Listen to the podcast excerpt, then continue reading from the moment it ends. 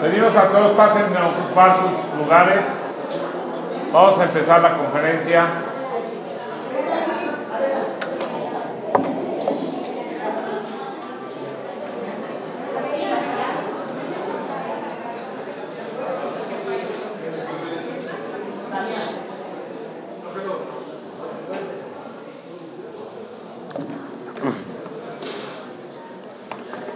Buenas noches a todos. Estamos en la segunda conferencia de la energía del mes y hoy nos toca Bezrat Hashem hablar del mes de Kislev. Este mes que Bezrat Hashem estamos atravesando, vamos a ver la energía y la especialidad del mes de Kislev. Si se acuerdan, la vez pasada vimos que el mes, vimos que el mes, los 12 meses del año están asignados a, 12 mes, a, las 12 tribus. Y cada mes tiene un representante de las 12 tribus. Además de las 12 tribus, tiene también uno de los 12 signos del año. Entonces, en base a eso, vamos a ver cuál es el mes de Kislev. El nombre del mes dijimos es Kislev.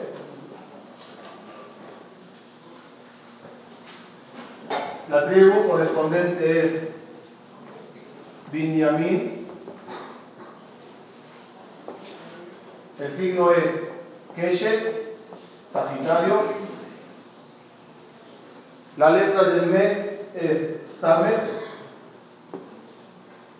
Y la festividad principal en ella es Hanukkah. Todo esto debe de estar conectado. No de balde es el mes, perdón, la tribu de este mes, la letra, la festividad, el signo, cada cosa tiene que llevar al final a un concepto. El concepto del mes es el que aclarará la energía y la especialidad de este mes. Y qué más que todo deberíamos de aprovechar y trabajar en él. Para arrancar, el mes Kislev es el tercer mes del año. Tishrei Kislev.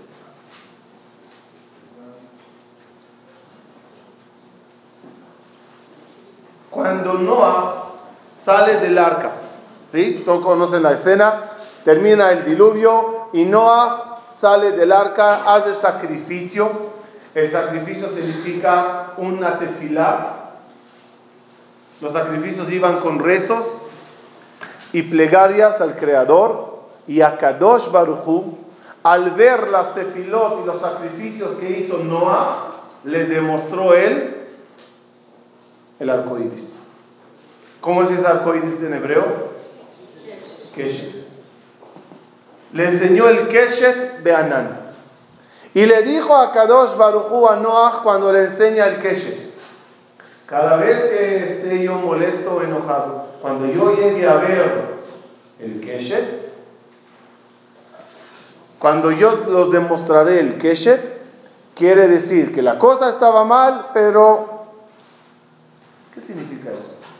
Que cada vez que hay arcoíris debía de haber un diluvio. Ahora vamos a entrar en la explicación del mes y ahí iremos entendiendo todo. Arcoíris es símbolo de tefila. Keshet equivale tefila. ¿Dónde se ve eso? Cuando llega a, eh, vino y dice a sus hijos que logró conquistar la ciudad de Shechem, dice Jacob, ¿cómo la conquisté? Bejarbi ubkashti, con mi espada y mi arco. Explica el Targum Keluz. ¿Qué significa Bejarbi ubkashti? Con mis rezos y mis plegarias. La letra Bekashti son las letras Bakashati, con mis plegarias, mis tefilot. Abrimos paréntesis. ¿Por qué la tefilá se parece al arco, al arco y flecha? ¿Por qué la tefilá se parece a esa arma? Explica Jajamín.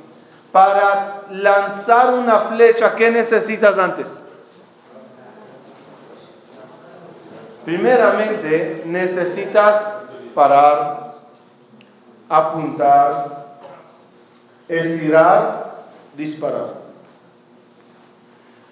¿Cómo se dice en hebreo apuntar al blanco? Apuntar. Lejaven. ¿Y qué es lejaven? Concentrarse. Veremos la similitud. Para rezar, ¿qué se necesita hacer? Sin cabana, pareciera que andas tirando flechas a todos los lados a ver si una da en el trono celestial. ¿Quién estableció la tefilot? Abraham, Isaac y Jacob. ¿Dónde está escrito en Abraham que él estableció la tefilá? Se levantó por la mañana ahí. El amakom asher amad. Amad. ¿Qué es amad? Se paró allá. Dice amad. Primer paso es amad. Amad es la vida. Isaac vino. La suach pasadé. La suach. Jacob vino. Vaivga Bamakom. ¿Qué es Vaivga? Dio en el blanco. Dice Jajamín, ¿quieres que tu tefilá se reciba? Primeramente, para. Stop. Párate de todo el ritmo del día, de los negocios, de los cheques que rebotaron, de las diligencias, todo, páralo. Cuando ya lo pares, ahora siente que dialogas. La suya y cuando sientas que dialogas y te concentres bien hacia la meta, donde quieres que, que tu tefila llegue, lograrás, lograrás que tu tefila llegue. Obvio, cuando lanzas las flechas sin velocidad, la ley de la gravedad te los cae. Para que llegue hasta el blanco, ¿qué necesitas? Potencia. Igualito sucede con el rezo. Cuando los rezos salen del corazón, hay una frase en hebreo que dice palabras que salen del corazón, entran al corazón. ¿De quién a quién? De la persona que la dice a quien la recibe. O de uno que reza al corazón de Bondoreo Olam que las recibe. Sácalas de la boca, llegarán al oído. Sacarán del corazón, llegarán al corazón. Cuentan que una vez había un jajam, tenía contactos buenos con Eliyahu Anabí, y le dice, oye Eliyahu, por favor, quiero un día hacer un recorrido contigo para ver qué haces tú durante el día. Le dice, está bien, nada más déjame que termine la mañana de los Brit, porque te vas a marear, tengo que brincar de un lugar a otro. Después con mucho gusto me acompañas. Pero con una condición, sin preguntas. Mira, escucha y calla. Le dice el Rab, no hay problema.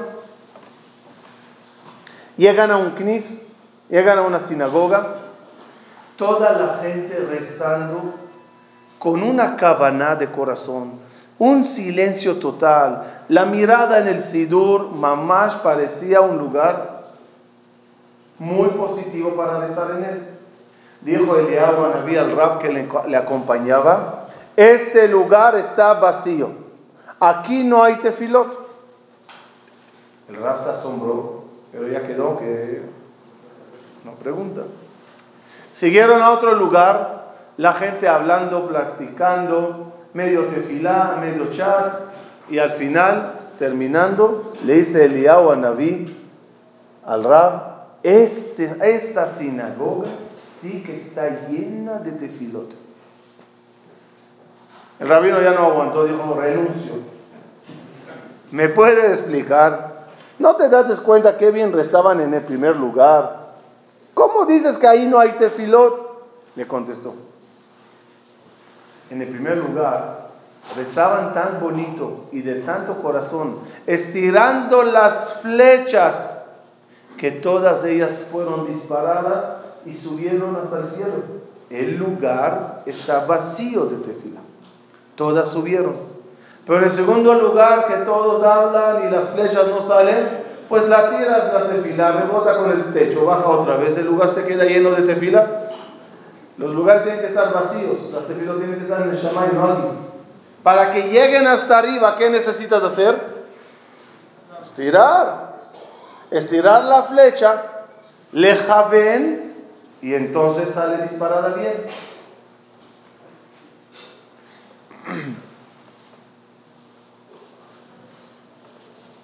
Así que el mes de Kislev, dicen Jajamín, es el mes que tiene la fuerza de la tefila. La fuerza de atravesar cualquier obstáculo que se ponga en el camino en tal que llegue. Hay un término que dice, Sakota be'anan me aborte filar. Dios, cubrite del cielo con nubes para que la tefilá no pase. Es una forma metafórica que a veces hay fuerzas negativas que impiden que las tefilas que pasen. ¿Cuál es el mes? Una de las traducciones de la palabra Kislev, es eh, lleno, eh, grueso, tapado. La tefilot, perdón, el mes de Kislev es el mes que el cielo se tapa. Es el mes del invierno, donde comienza ya bien el invierno en Israel. ¿Y qué dice el Pasú? Cuando está nublado, las tefilot no pasan. No literalmente nublado metafóricamente. ¿Qué se necesita cuando están las cosas tapadas? Cuando las cosas están así. ¿Qué se necesita para que la tefila pase? Potencia. Potencia. La tefila con fuerza atraviesa las barreras, atraviesa los obstáculos y llega. Por eso en el mes de Kislev es el mes de trabajar la concentración en la tefila. Y más que la concentración en la tefila, es la forma que con ella la tefila sale. Los quiero hacer una pregunta. Cuando tú con tu boca pronuncias la tefila, saben que fácilmente, y especialmente el que nació en la diáspora y no sabe bien hebreo, un cambio de una letra, barminan, de bonitas bendiciones se pueden llegar a ser maldiciones. Ejemplo simple. Itgadal kadash Y el Señor, en vez de decir Itgadal, se le Itgadal. ¿Cuál es la diferencia? Casi suena igual. Solo que una es que se engrandezca y la otra es que se corte, muera. O Vit'ale, alal, vit'ale. Y en vez de decir vit'ale, dijo vit'ale. La Ain nada más no la pronunció bien. ¿Cuál es la diferencia? Veitale, que se eleve. Veitale, que se ahorque. Veitale, talui. ¿Y nosotros del público qué contestamos? Amén. Amén. El tipo matándole a Dios y tú contestando amén, amén.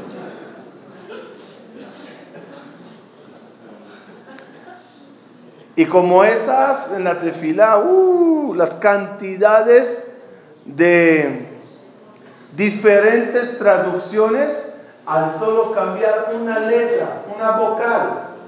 ¿Qué se hace, Rabotay? La verdad, la verdad, sinceramente, desanima el rezar. Uno dice, mejor no rezo que maldigo. Así por lo menos ni dije nada malo ni dije nada bueno. Si me equivoco, ¿cuál es la respuesta?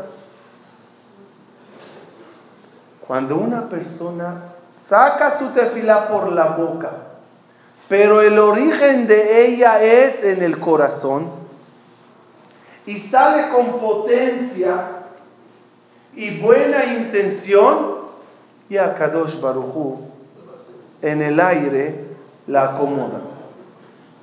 Todos conocen, lo conté muchas veces, había una persona que no sabía hebreo, pero tenía una fe y un amor a Dios algo anormal. Cada noche de Shabbat después del Kiddush bendecía a sus hijos. Con una verajá, ay, ese corazón del papá bendiciendo a sus hijos. Un día decidió el papá que ya llegó la hora de avanzar en la vida y dar un paso más en el judaísmo y decidió bendecir a su hijo en hebreo, con palabras de la, de la Sagrada Torah. ¿Qué hizo para eso? Fue a la biblioteca, mandó la mano, sacó un jumash, cerró el ojo, puso el dedo donde cayó y aprendió ese versículo. Le costó mucho, pero hizo esfuerzo y aprendió de memoria el pasuk que salió. ¿Solo cuál era ese pasuk? Elu va elu nisrafim bebet adeshen. Estos y estos serán quemados en el altar. Y así, cada Shabbat, después del Kiddush, se acercaban los hijos al papá y él con una concentración, Elu elu nisrafim bebet adeshen. ¿Y los niños? Eh, Pasó un tiempo y llegó un rabino a la aldea. El señor amablemente le invitó, por favor, Rab, pasa en mi casa Shabbat, es un honor, todo kosher, todo bien. Claro. Termina el Kiddush, el rabino se levanta para hacer Netilat y el señor le dice, Rab, la verajá de la semana. Dice, sí, señor, de aquí estoy, sí. Imagínense la cara del Rab cuando escuchó al tipo diciendo, el rabino se agarró la cabeza. Mándase. ¿Qué está diciendo? ¿Sabes lo que está diciendo a tus hijos? Dice, Rab, ¿los saqué de la Torah? Dice, sí, gallego, los sacaste de la Torah. Pero ese pasó habla de los sacrificios, no de los hijos. Imagínense cómo se sintió el Señor. Años bendiciendo así pensando que bendecía. Ahora ya entiende que lo estaba quemando cada noche Cuenta ese Rab que la noche soñó que le estaban regañando del cielo y diciéndole, nunca existió una bendición tan potente de un padre a hijo como de este Señor. Y cada vez que decía a sus hijos, el un Israfil se los quemaba todos los decretos malos que tenían pendientes para la vida. Cada vez que decía, agarrar un papelito de un decreto que va a quemar. Yo los pregunto, Lama, ¿por qué? Al fin y al cabo, ¿el Señor qué dijo? ¿Maldición o bendición? ¿Qué dijo? Dijo, dijo maldición, pero como lo dijo, con, buena, con buen corazón y fuerte intención, a Kadosh Baruj arregla todo. El mes de Kislev es un llamado a profundizar el rezo. Es decir, sacarle de más profundo, sentirle y no solamente pronunciarlo. Por eso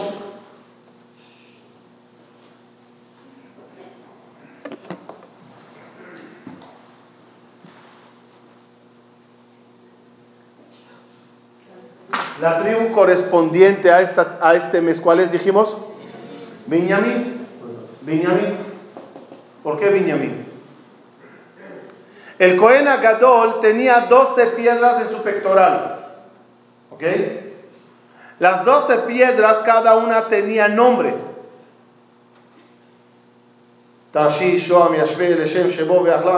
Y en la última fila, la última piedra la cual correspondía a Benjamín. ¿Cómo se llamaba esa piedra?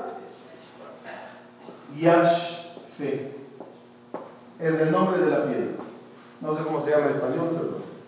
Esa letra, esa palabra Yashfe, dice Jajamín, ¿por qué le, le, tocó a Benjamín el Yashfe? Yesh Pe. ¿Qué significa? Cuando vendieron a Yosef, llegaron los hijos a, la, casa de vuelta. ¿Cómo se sentían los hermanos después de la venta? Un poco incómodos. Papi, un animal mató a Yosef. El papá llorando. Y cuando ya todos terminaron de llorar, se recogieron los hermanos en el cuarto y empezaron a platicar. Uf, le vendimos a Yosef. ¿Cuánto recibimos? Tenemos 20 shekalim que le vendimos. Lo repartieron entre ellos, dos shekels cada uno, y compramos zapatos. Como dice el pastor, Babur, Evión, Naalay. ¿Y quién estaba ahí escuchando todo ese diálogo? El chiquito Benjamín. Él escuchó que ellos no, que Yosef su hermano no murió, fue vendido. ¿Qué esperó Benjamín? No. Mi papá, el Sadik, que tiene Ruach HaKodesh, con los sueños divinos que siempre tuvo, se irá a dormir. Por la mañana se levantará y dirá, Hashem ya me enseñó la verdad, mentirosos. Mi hijo no está muerto. Benjamín, Dios avisará a mi papá. Le pasan los días y el papá no recibe ninguna señal. Entendió Benjamín que Hashem no quiere que su papá lo sepa. Y se quedó callado 22 años. Ni echando en cara a los hermanos lo que hicieron, ni revelándole al papá. Benjamín era el símbolo de saber cuidar la boca. La boca es un clisharet, con esto sirves a Dios. Cuando la sabes cuidar, en el momento que la abres a rezar, se reciben las tefilot. Por eso le dijo a Kadosh Baruch a Binyamin, en tu territorio será el Betamigdash. Porque ¿qué es el Betamigdash? Es el lugar de tefilot. ¿Cómo se llama el lugar que se construyó en el, el Betamigdash? Talpiot. Tel Piyot, la colina que todas las bocas del pueblo de Israel en cualquier parte del mundo es dirigida hacia allá. Y de allá, como en un portavoz de todo el pueblo de Israel, suben las plegarias a Dios. Dijo Dios, ¿en qué lugar pondré mi base de tefilá? En el territorio del Binyamin que tenía Yeshua. Ahora se nos conecta Binyamin con Keshet. Keshet dijimos, ¿qué es Keshet? ¿Qué es Keshet? Dijimos. El rezo, sí, el, arco que simboliza el rezo. Pero condición para rezo, ¿cuál es? Mantiene tu, tu boca callada. Por eso, ¿cómo se dice callarse? Shtika, ¿no? Shtika. Callarse. La raíz de shtika, ¿cuál es? Shin, ta, kuf. Stop. ¿Qué letras son estas? son las letras Keshet. Es la condición para que las plegarias se reciban. Andas ensuciando tu boca, groserías, maldiciones, la shonara, difamación, y después te volteas, Hashem y tiftah, ¿qué tiftah? Cierra tu boca. Límpiala antes que me sirves en ella un manjar. Dice Jajamín, eso equivale que una persona tenga un plato sucio y le sirva al rey un manjar en ella. ¿Qué le dirá el rey? Prefiero un plato desechable pero limpio que un plato de lujo y de marca sucio. Este, este don tan grande de Benjamín, ¿de dónde le viene? Dice la Torah que Rachel y Menú, cuando tuvo a Benjamín, ¿qué le pasó? Se murió, pero el pasuk dice una, una palabra antes. Vatekash belideta. Se la hizo difícil el parto. Tuvo a Benjamín y falleció. ¿Sí? ¿Sí? Ya se dieron cuenta que estas letras sobre Rachel son las mismas letras de Keshet. ¿Pero qué tiene que ver? Rachel y Menú era estéril. Y a Kadosh Baruchu recibió sus plegarias y las dio dos hijos maravillosos. Pero ¿por qué la estéril recibió dos hijos?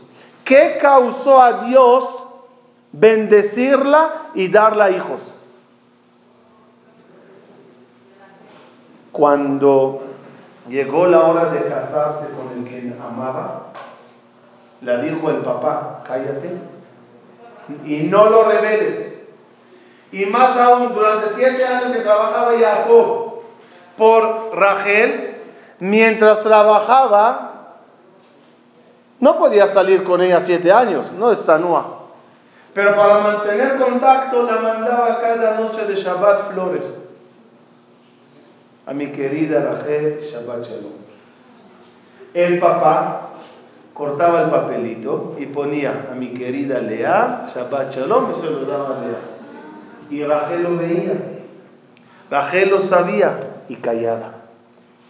Llega la hora de la boda y se calla.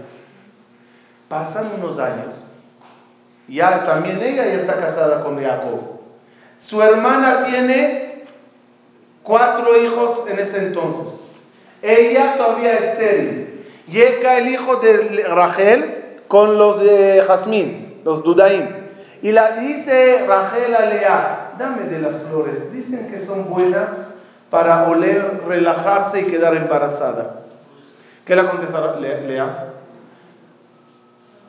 No suficiente que me quitates a mi marido, todavía me quieres quitar las flores. Díganme si no es para para contestarla y decirla disculpe. ¿Quién quitó a quién?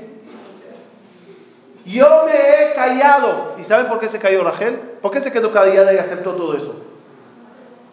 Solo para que su hermana no se case con el malvado Rachel. Dijo acá y se quedó callada. ¿Saben qué? Más aún.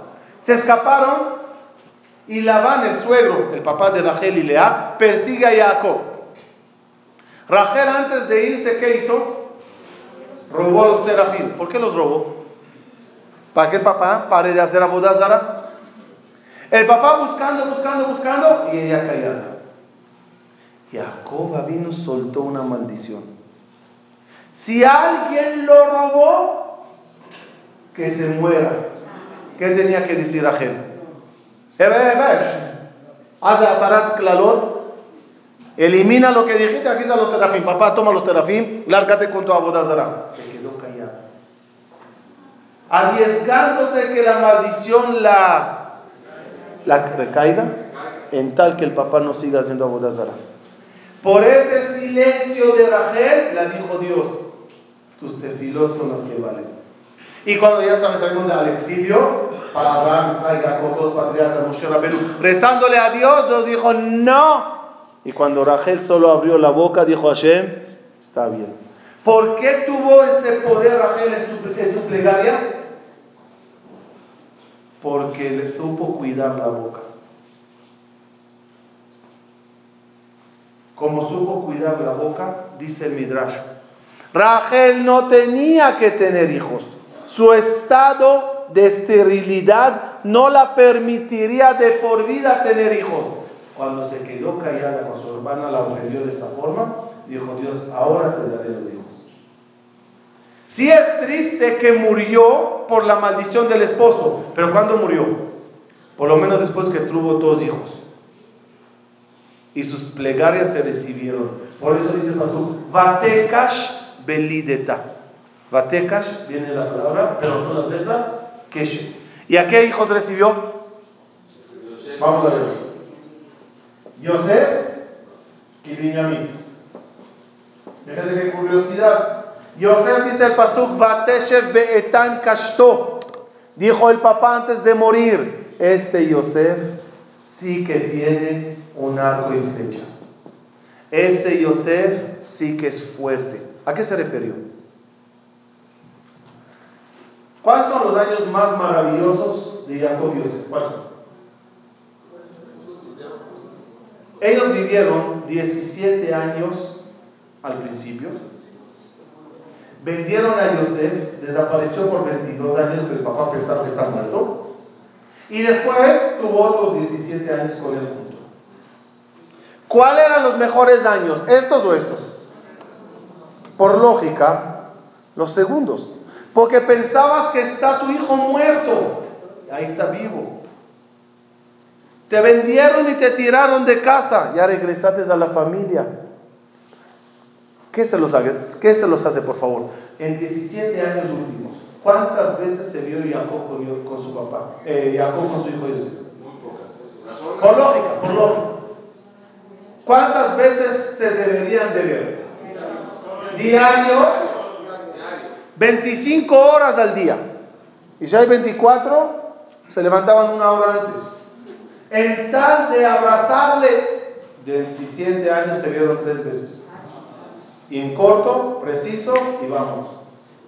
Oh, ¿qué te pasa? ¿Estás loco? Tu papá, 17 años, puedes convivir con él. Abrázate, no salgas de sus rodillas. No dijo usted.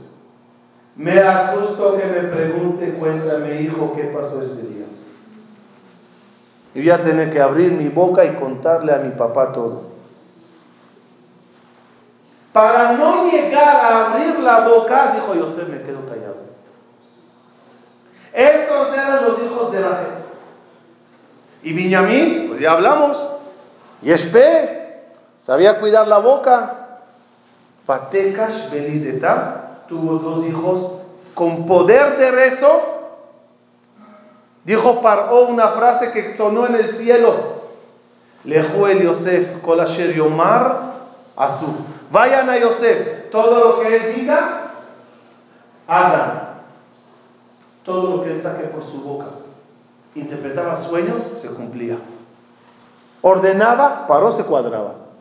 ¿Qué poder? ¿Qué poder tiene en su boca? Claro que tiene poder. El que sabe cuidar su boca, cuando la abra, se cumplirá. ¿Conocen la frase famosa? Tzadik Gozer, Tzadik Gozer, cuando el tzadik saca algo por su boca, a Kadosh Baruchu se lo cumple. ¿Quién quiere ser tzadik? ¿O qué hay que hacer para ser tzadik? ¿Me pueden decir? ¿Cómo, cómo llegar a ron de cerrar la boca? Porque estaba, estoy hablando de eso o qué? ¿Cómo, ¿De qué tiene que ver tzadik? ¿O qué es tzadik? Determínenme. ¿Está bien así? ¿Qué es un tzadik? Que sepan dos condiciones principales necesita el tzadik para tener ese título. Una, la que estamos hablando, otra hablaremos en otra ocasión. Cuidar el ojo y la boca.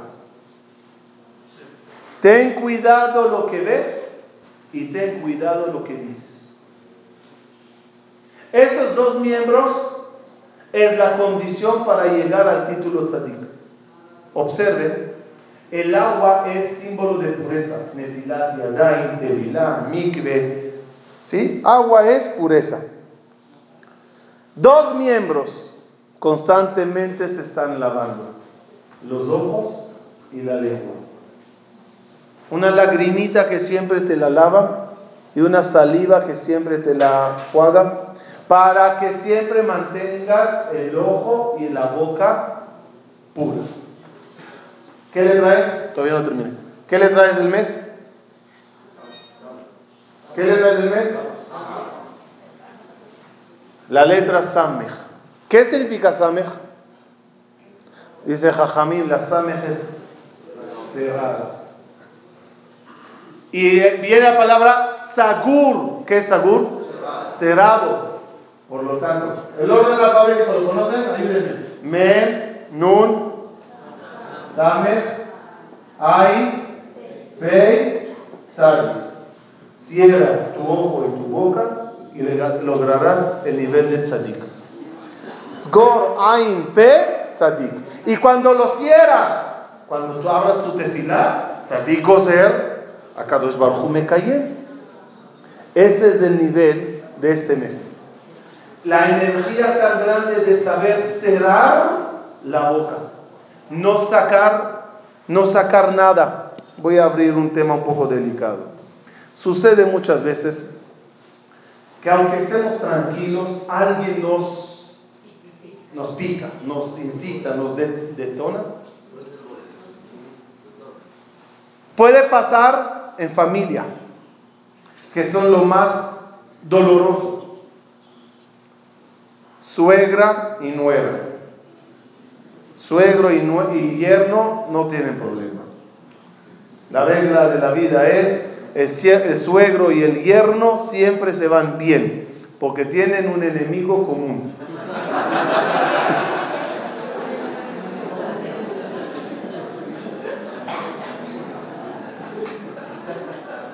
y te dijo, te faltó respeto, no te dio el honor, no importa lo que sea, en parejas, entre padre e hijos, entre socios, entre amigos, alguien te toca, que sepan la regla impresionante. Me regreso, porque todo está conectado, al Keshe. Dice Akadosh Baruchu, cuando las cosas están mal y me provoca mandar un diluvio, demuestro el Keshe. ¿Qué quiere decir eso? Cuando las cosas personales de uno están en problemas y ciertos decretos negativos le pueden llegar, un diluvio personal le puede tocar. ¿Qué hace Boreolam? Le prepara el camino del Keshe, de la tefilot. ¿Cómo es el Keshe cuando llueve? ¿Así? El cielo está aquí, la tierra. ¿Así o así? ¿Por qué así? Porque las flechas de dónde hacia dónde tienen que ir? De abajo hacia arriba. Acá dos Baruch, escuchen bien te manda a alguien que te insulte, falte respeto, te pique. ¿Por qué te lo hace? Para que te quedes callado. Y entonces las flechas de tus tefilot atravesarán cualquier obstáculo y te salvarás del diluvio personal que te podía llevar. Esa es la misión y la intención de Hashem cuando alguien te hace enojar. Si te hizo calentarte, ¿qué necesitas hacer? Entender, calma. ¿Saben? El que, el, que le, el que le y abre su boca y ofende, insulta, dice la Gemara, es como que hace abodá zara. ¿Qué es abodá zara? Le voy a explicar una explicación diferente. Abodá zara en traducción literal, ¿qué es? un trabajo diferente. ¿Por qué el que se enoja y abre la boca para amar es un trabajo diferente? Porque por, ¿cuál es el motivo que Hashem te mandó esta prueba? Para que trabajes el silencio, te calles y tus plegarias se reciban. Esa era la abodá que Dios quería que tú hagas. Y sin embargo, ¿qué hiciste? Un trabajo diferente. Te enojates, gritates, insultates y hiciste lo contrario de lo que Dios quería que hicieras. Samech, Ain, perdón, Samech, Ain, P, Sadik. Ahora entenderemos el valor de quedarse callado, la. Regreso a Jacob y Rachel. Jacob vino, le picó su suegro me robaste, te escapates. En, ese momento tan molesto, ¿qué dijo Jacob? El que lo robó que muera. No es una frase normal que Jacob podía llegar a sacar. Porque si es un si es el, el, chofer que si quiere Jacob que muera, entonces ¿por qué dices esas cosas? Es que cuando me, enojas ya no me doy cuenta. Sacó una frase y la lamentó toda su vida. Pasaron tres décadas. Y llegan los hermanos de Yosef del shopping en Egipto. Y le dicen, papi, no sabes qué malvado gobernador hay en Egipto. Nos dijo que somos espías. Detuvo a Shimon, nos dejó tres días en la cárcel. Detuvo a Shimon, hasta ahora está encarcelado en Egipto. Y quiere a Benjamín. ¿Qué tendría que decir Jacob en ese momento que alguien le está molestando así? maldito sea, que se muera. Y si lo hubiera dicho, mataría a su hijo. Que es normal. Es un señor X allá en Egipto, Sheyamut. Se cayó, se cerró la boca porque ya aprendió las consecuencias de perder el control de la sangre. Y así se salvó Yosef. Para ir cerrando la idea. Hanukkah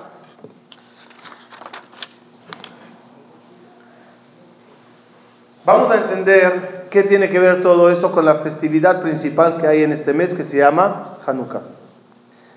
¿Qué querían los griegos estropear? ¿Alguien me puede decir? La ideología.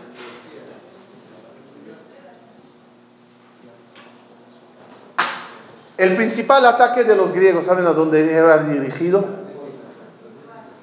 A la boca del pueblo de Israel. A la boca del pueblo de Israel. Y lo voy a explicar. Está escrito que ellos purificaron el aceite, ¿no? ¿Verdad? ¿Qué es Hashemen? La, semana, la vez, el mes pasado tocamos un poquito. ¿Qué es Hashemen? El aceite. Hashemen son las letras Neshama. Neshama, ¿qué es Neshama? No, más detallado. ¿Qué es Neshama? Cuando la Torah por primera vez dice que Dios insufló la Neshama en Adam Arishon, dice un que es Neshama, Ruach Memalela. El poder del habla. El animal, el, al árbol le puso Dios Nefesh. Al animal le puso Nefesh y Ruach. Y al humano, Nefesh, Ruach y el poder de habla que se llama Neshama. Por lo tanto, cuando los griegos querían estropear el Shemen, quiere decir el habla. Vamos a ver. Por ejemplo, decretaron que no se haga los jodes. ¿Qué, ¿Qué, es los jodes? ¿Qué es los jodes? ¿Qué los molestó los jodes? ¿Alguien me puede explicar? ¿Cómo se santifica todo el mes? Y todas las festividades del mes dependen de qué? De dos palabras que decía el jefe del Bendín. Mekudash, Mekudash. En ese momento se hizo Rosh Hashanah, se hizo Kippur, se hizo Sukkot, todo se hizo con una palabra. Dos palabras. El poder del habla. El poder del habla. Que sepan, ellos nos atacaron hacia allá estropeándonos, prohibiéndonos de la tefilá, prohibiéndonos del estudio de Torah, estropeándonos la boca y los rezos del Betamigdash. Más profundo y con eso le vamos a empezar a cerrar. ¿Qué, ¿Qué, saben ustedes de la historia de Hanukkah? Cuando entraron los griegos a Jerusalén conquistaron el Betamigdash, ¿qué hicieron allá? ¿Quemaron? No. ¿Destruyeron? No. ¿Qué sí hicieron allá? la menorá, el candelabro, ¿le seguían prendiendo ellos? No. ¿Los panes seguían funcionando? No. Un solo servicio siguió en el Betamigdash en la época de los Yevanim y con el dominio de ellos. Un solo servicio. Sí, pero el servicio. ¿Qué servicio seguía?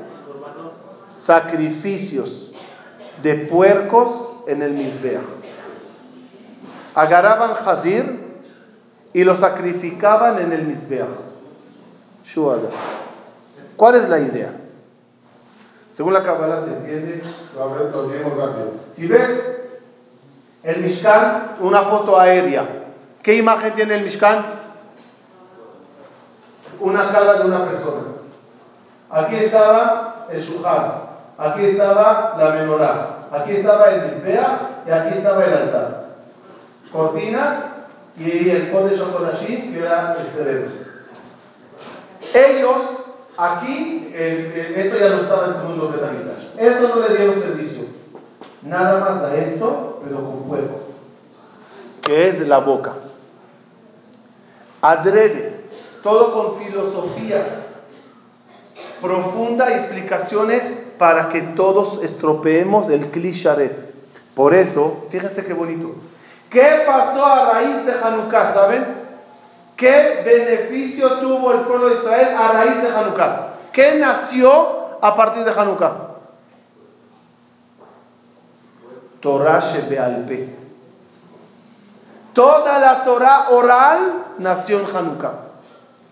Purim es la última festividad eh, eh, reflejada en los escritos. Megilat Esther, ¿dónde está escrita? Dentro del Tanaj. ¿Cuál es la primera festividad de Jajamí, de Torah Shebealpe? Hanukkah. Y desde ahí arrancó toda la Torah Shebealpe, escribir las Mishnayot, escribir la Gemarot y toda la Torah que hoy en día pronunciamos.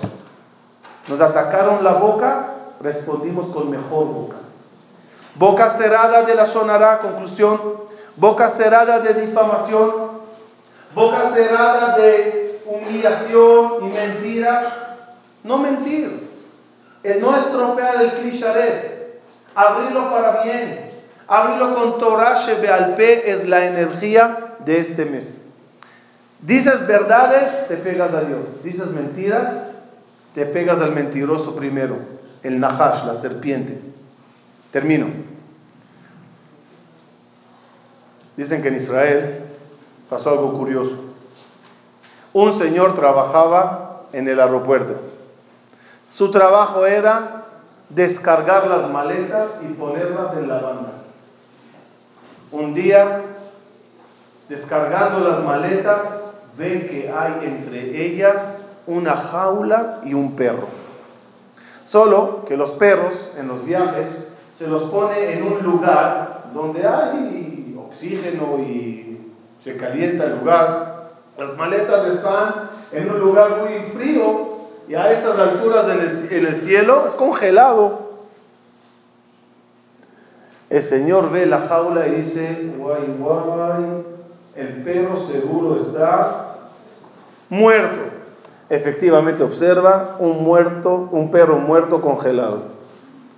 Dice, oye, oye, oye, ahora nos van a demandar. Llama a su jefe, jefe, hay un perro por error en la parte de las maletas, congelado, muerto. Dice el jefe, haz algo, nos van a demandar. ¿Qué quieres que haga, jefe? ¿Te ¿Qué quieres que haga? Le dice el jefe, no sé, arréglalo. Dice, jefe, tengo una idea. Estoy dando cuenta que este perro marrón es idéntico al que tenemos en la cocina ahí detrás, en la basura, recogemos los huesos. ¿Me permites cambiarle? Le dice, ¿se parece? Se gemelos, gemelos, parece su hermano. Se está bien, ya, rápido hazlo. Le grita por radio, lávale bien. El tipo le agarra al congelado, le tira a la basura, agarra el vivo, le lava rápido, le cambia el collar del muerto al vivo, todo bien, le ponen la jaula y le ponen la banda. Claro, corre para adentro para ver cómo la señora va a reaccionar. Solo se necesita que salga del aeropuerto y ya dirán, disculpe señora, ya salites, ya a lo mejor tú lo cambiaste, no. La señora parada en la banda llega a la jaula, la agarra y el perro emocionado que por fin tiene un dueño empieza a ladrar. La señora observa al perro y empieza a gritar como. Mentirosos, me cambiaron el, el, perro. Este no es mi perro, este no es mi perro. El señor se le acerca. Sí, señora, ¿en qué le puedo ayudar? ¿Qué pasa? ¿Cuál es su problema? Dice, este no es mi perro. Dice, ¿por qué, señora? ¿De qué color era su perro? Marrón. marrón. ¿Qué collar tenía? Rojo, rojo. ¿Cómo se llamaba tu perro? Rex. Rex. Le dice, tonto, yo traje a mi perro para enterrarle en Israel.